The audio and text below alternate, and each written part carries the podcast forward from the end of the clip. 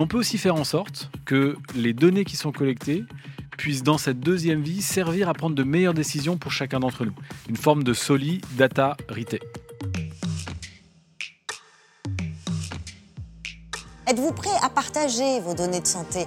Oui, nous dit un sondage Odoxa. Vous êtes 72% à estimer que c'est utile pour le progrès et 83% à bien vouloir le faire. Pierre-Antoine Gouraud est depuis longtemps persuadé que ces données de santé, c'est de l'or, la clé pour une meilleure médecine. Et il l'a prouvé pendant cette crise sanitaire. Il est avec nous aujourd'hui. Portrait. La carrière effrénée de Pierre-Antoine Gouraud est faite d'un regroupement impressionnant de données glanées au gré de ses expériences en France et aux États-Unis. Après un master de santé publique, il enchaîne avec un doctorat en épidémiologie immunogénétique et en santé publique. Il tient à préciser qu'il n'est pas médecin, mais enseignant-chercheur à la faculté de médecine de Nantes et surtout habité par les data.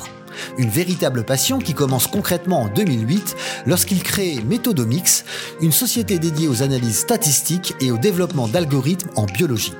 Depuis 4 ans, Pierre-Antoine dirige la clinique des données qui prolonge les datas récoltées auprès des patients volontaires du CHU de Nantes par des modèles mathématiques et des équations pour réaliser des prédictions. Le big data pour booster la recherche. Actif sur tous les plans, Pierre-Antoine Gouraud ajoute une donnée supplémentaire à sa carrière en concevant en quelques semaines, lors du premier confinement, Macaire, un respirateur artificiel qui a réuni les compétences de 250 personnes en open source. Une première mondiale. Il vient d'être nommé chevalier de l'ordre de la Légion d'honneur à 40 ans, ce qui en fait le Benjamin. Bonjour Pierre-Antoine Gouraud. Bonjour Charlotte. Bienvenue sur le plateau de Way. Le, le, 20, euh, le 20e siècle a permis euh, d'allonger d'une cinquantaine d'années l'espérance de vie des malades. Je ne parle pas de l'espérance de vie euh, tout court. Est-ce que euh, cette espérance de vie des malades va se rallonger d'autant au, au 21e siècle, notamment grâce aux nouvelles technologies et à l'utilisation des datas? Alors on n'arrivera peut-être pas à faire autant de progrès pour l'espérance de vie des malades. En revanche, ce n'est pas simplement la durée qui compte, mais aussi la qualité de vie, la manière dont on comprend, dont on est acteur de nos propres choix. Et ça, demain, c'est sûr, ça passera par les datas. Euh, c'est les datas et on va voir comment euh, vous les utilisez, vous, maintenant, au jour le jour, euh, sur le terrain, au sein de cette clinique des données à Nantes. Donc, très concrètement, vous récoltez la donnée des patients avec leur accord. Avec leur accord. Et ensuite, vous, vous, le, vous le recyclez dans la, dans, dans la recherche. Voilà. Pour que ce un... soit très très clair. Donc euh, d'abord, euh, chaque patient euh, est informé de l'existence de cet entrepôt mm -hmm. et de son droit à s'opposer à ce que les données soient utilisées -hmm. à des fins de recherche. Hein. Ils n'ont pas besoin de se justifier, c'est leur droit, ce sont des données qui les concernent, et eh bien ils ont, euh, ils ont des droits afférents à ces données. Euh, ensuite, on a une structure spécialisée qui euh, rassemble toutes les données du soin pour plus de 2,7 millions de patients. Et seules 7 personnes ont accès à cette information pour en créer un sous-ensemble et répondre à une question particulière. Deux ans après, à peine après la création de, la mise en place de cette clinique des données, la crise du Covid. Là, vous avez un, une sorte de mise en pratique urgente, euh, massive à une échelle euh, jamais vue de l'utilisation justement de cette intelligence artificielle. On va voir avec euh, Christian Roudot euh, les exploits que vous avez réussi euh, à réaliser en quelques semaines à peine.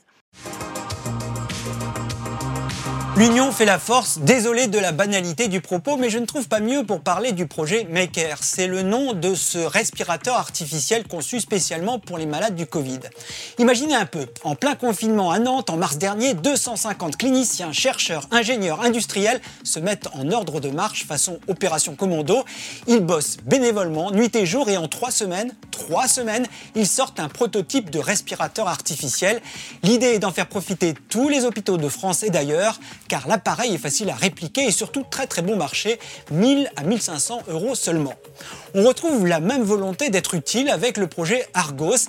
Il s'agit de compiler et de croiser les données concernant les malades du Covid, de la data qui provient de Santé publique France, du SAMU, de SOS médecins, d'hôpitaux. L'important est de prévoir, c'est comme une météo du Covid, si on anticipe l'orage, on peut mieux s'y préparer. C'est bien sûr crucial pour les services hospitaliers et au-delà pour les autorités publiques. Euh, alors que l'épidémie s'installe maintenant dans la durée, on en est où avec Argos euh, Ça continue C'est toujours utilisé tous les jours Alors tous les jours, euh, les décideurs du CHU de Nantes, du territoire nantais, ont accès à une superposition d'informations, plusieurs faisceaux d'informations qui viennent leur permettre de prendre la température de l'épidémie. Est-ce que ça monte Est-ce que ça descend? Est-ce que l'épidémie progresse Et quelles conséquences on doit en tirer pour les établissements? Euh, Qu'est-ce que vous avez tiré de, cette expérience? Dans, ces deux projets, en fait, euh, c'est une prolongation des principes que sont ceux qu'on met en œuvre pour les 120 projets que l'on traite actuellement dans, le, euh, dans la clinique des données, et de deux manières très différentes. D'un côté, des start-upers euh, qui se trouvent confinés chez eux et qui disent euh, on veut faire quelque chose euh, dans la crise, on ne peut pas rester sans rien faire les bras croisés. Il paraît qu'on va peut-être manquer de respirateurs, d'appareils de ventilation mécanique en réanimation. on veut en faire. Je les accueille avec beaucoup de bienveillance, mais en leur disant Attends, vous êtes gentils, mais c'est des dispositifs médicaux. Normalement, il faut deux, trois ans pour en mettre un sur le marché. Mais si c'est possible, ce sera grâce au numérique. Euh, et j'en dis, bah, je ne veux pas te dire que c'est impossible, mais si on le fait, on va le faire ensemble et on va le faire correctement. Euh, en santé, on peut innover, on peut aller plus vite, par contre, toujours en mettant au premier plan la sécurité des patients, la sécurité des soignants. Ce que vous nous dites, c'est vraiment qu'on a eu la preuve par neuf que quand on s'y met tous ensemble, euh, bah, c'est possible en fait. Il y a eu une accélération comme ça de, de, la, mise, de la mise en commun de, de plusieurs compétences. Alors c'est très vrai. Ce qui nous permet aussi d'aller beaucoup plus vite, c'est une innovation majeure dans la manière de faire en disant on va être open source. Les plans, ils sont pas secrets, ils sont mhm. disponibles sur Internet. Vous pouvez les améliorer, vous pouvez améliorer le design, la documentation, le circuit électrique si vous voulez. Mhm. tous, tous, les plans sont libres de droit et disponibles sur Internet. C'est ce qui a permis à des gens d'une extrême compétence de venir Oh, je vais venir vous filer un coup de main. Euh, moi, je connais ça. Euh, ah, vous avez fait ça comme ça, peut-être qu'on peut faire autrement. Euh, et c'est ce qui a permis à, et ça n'avait jamais été vu avant, de concevoir cette machine en trois semaines seulement. ce qui est impressionnant, c'est le nombre de données collectées le CHU de Nantes qui stocke les données de 2 euh, millions et demi de patients presque. On en fait quoi concrètement en dehors du Covid? Alors typiquement, on peut chercher, et ça peut paraître difficile à imaginer, mais on ne sait pas toujours combien on a de patients d'un tel type, d'une telle maladie, combien de ces patients pourraient bénéficier euh, d'un nouvel essai clinique Eh bien, les outils euh, de l'informatique, ces outils d'intelligence artificielle, ils nous permettent d'interroger l'ensemble des documents qui sont euh, présents, y compris le texte. Donc, c'est comme si on lisait en quelques millisecondes 30 millions de documents. Si on devait les imprimer sur une feuille A4, on irait de Notre-Dame jusqu'à la Défense. Et là, on va chercher un mot, des négations, en, quelques secondes. Et ça, c'était pas possible avant. Il fallait parcourir des kilomètres de rayonnage papier. Et ça, c'est un grand changement. Et ça nous permet pour tous les services de dire tiens, des patients d'un tel type, t'en as tel nombre. Peut-être qu'il y a un sous-groupe un peu particulier qui a un problème particulier, il faut qu'on s'en occupe. Euh, ou bien euh, un secteur, une exposition. Et donc, ces données-là, elles deviennent accessibles à notre réflexion c'est aussi une, approche différente de, la médecine et du patient, une autre façon de faire la médecine. On entend euh, parler euh, beaucoup de la médecine 4P, c'est la médecine personnalisée, préventive, prédictive, participative. Euh, on, est sorti de la médecine purement curative du XXe siècle, en fait. En tout cas, les données, elles participent à la médecine curative, mais elles peuvent aussi nous aider à peut-être anticiper ou avoir à mieux caractériser la diversité des situations mhm. euh, des, patients. Et euh, d'un certain point de vue, pour nous, cette mise à disposition des données, c'est de créer un deuxième niveau de solidarité entre les patients. Le premier, c'est que nous payons les uns pour les autres euh, le soin qui nous sont prodigués, mais on peut aussi faire en sorte que les données qui sont collectées puissent, dans cette deuxième vie, servir à prendre de meilleures décisions pour chacun d'entre nous. Une forme de solidarité. Alors, euh, les patients, ils ont vécu aussi cette, révolution euh, à vitesse grand V avec la téléconsultation, notamment euh, pendant la crise. Mais est-ce qu'ils sont prêts vraiment à partager leurs données? On se pose la question de la confidentialité et de la sécurité de ces données. Et d'ailleurs, on a avec nous un, camarade qui nous accompagne. Il s'appelle JPEG et, et, il a toujours des inquiétudes comme ça. Il se pose, il se pose des questions. Ça y est, Charlotte, j'ai compris. Le big data, c'est pour résoudre les big problèmes. En fait, c'est comme un Big Mac au chevet d'une Big Fin.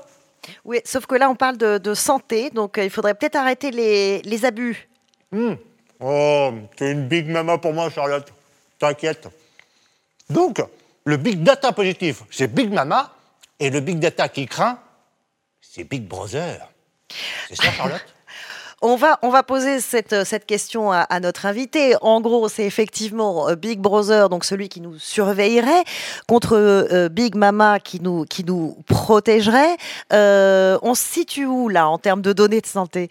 Donc d'abord, hein, je le rappelle, un patient qui s'oppose à ce que ces données soient utilisées pour la recherche, il a le droit de s'y opposer et on ne lui demande pas de se justifier. Euh, Comment ça se passe à Nantes d'ailleurs? alors, il, suffit... il, y en a beaucoup qui refusent. Alors, ils, ils peuvent le faire en entrant à l'hôpital euh, quand ils reçoivent de l'information, et puis euh, par, en, simplement en se manifestant, en écrivant à vos données personnelles, chu-nantes.fr. 98% des patients jusqu'à présent à la clinique des données ont, ont accepté. Oui. C'est énorme, on ne s'attend pas forcément à ça. Eh ben, je crois que c'est avec l'ensemble des mesures qu'on prend pour respecter le caractère confidentiel de leurs données, je crois que mmh. c'est un prolongement de la confiance qu'ils nous font en, leur confiant, en nous confiant euh, leur pathologie quelque part.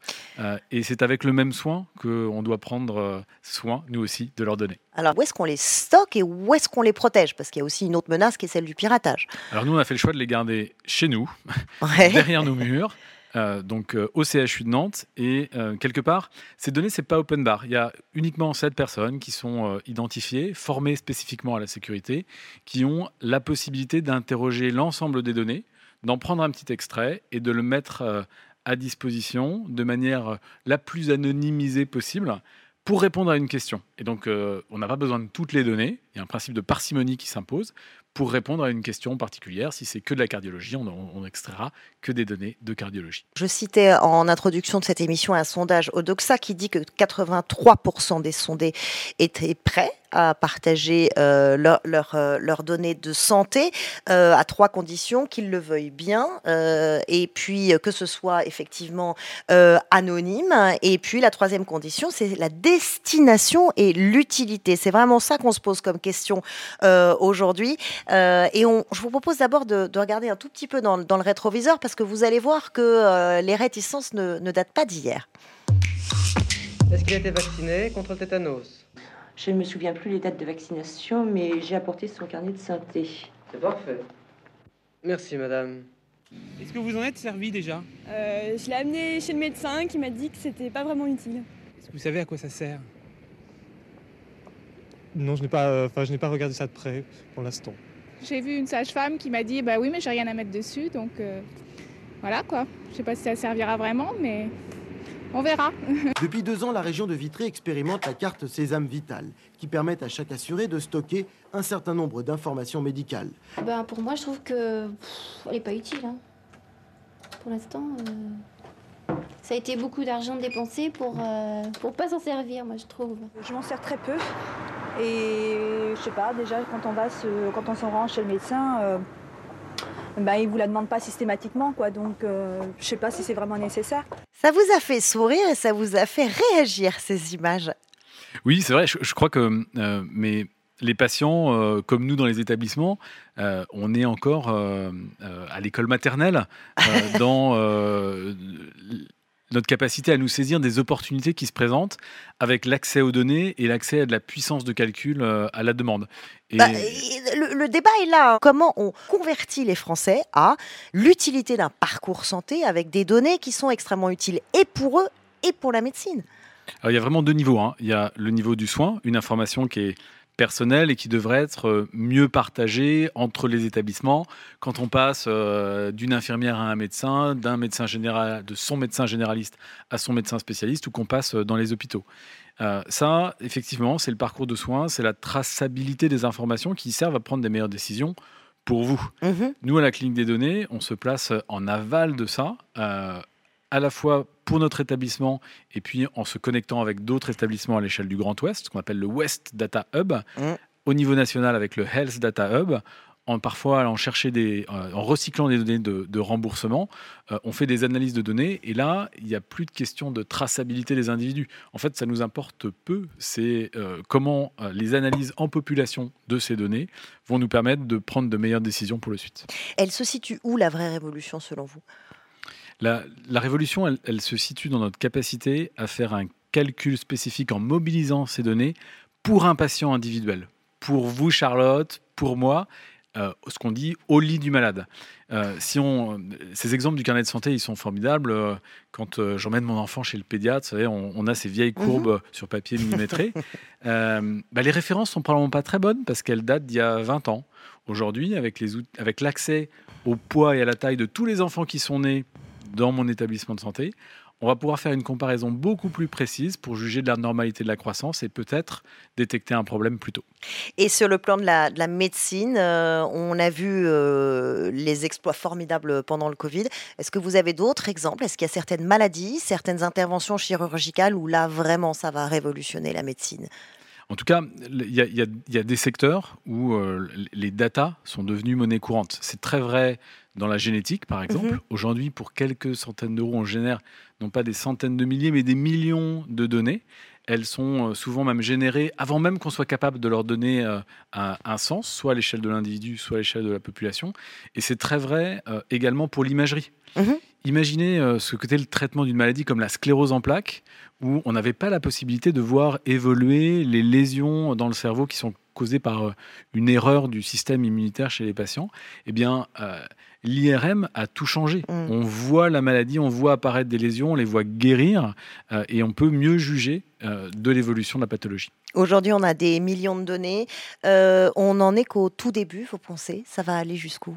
Je crois qu'on en est au tout début, à la fois dans les usages et dans nos pratiques euh, sur les données, sur la capacité à les transformer. Mhm. On a une vision encore euh, euh, euh, où on n'a pas mesuré à quel point la valeur d'usage des données, Mhm. Elle augmente à mesure qu'on transforme ces données et que ces transformations, elles résultent de plein de compétences et plein d'interventions. Bien sûr, à la base, il y a le patient, le soignant qui prend les annotations, l'informaticien qui va sauvegarder l'information, les épidémiologistes ou les data scientists qui vont transformer cette information, ceux qui en vérifient la qualité, qui l'anonymisent et qui finalement euh, ouvrent euh, une infinie possibilité d'usage pour ces données. Eh bien, on verra euh, dans un an, dans cinq ans, dans dix ans, toutes les perspectives extraordinaires que nous donnent euh, ces nouvelles technologies et surtout euh, le partage de ces données, que ce soit pour la recherche ou dans la vie des patients de tous les jours. Merci beaucoup, Pierre-Antoine. Bourreau, d'être venu partager votre expérience de praticien sur le terrain à la clinique des données de Nantes, de partager cette expérience avec nous. Merci. Merci à vous. Merci d'avoir écouté Way of Trailblazer. Si vous avez aimé cet épisode, vous pouvez en parler autour de vous et dès maintenant le partager. Surtout, n'hésitez pas à nous laisser 5 étoiles sur Apple, Google Podcast, Spotify ou encore Deezer. Et si vous avez le temps, nous serons très heureux de connaître votre avis sur l'émission. Merci à tous, à très bientôt.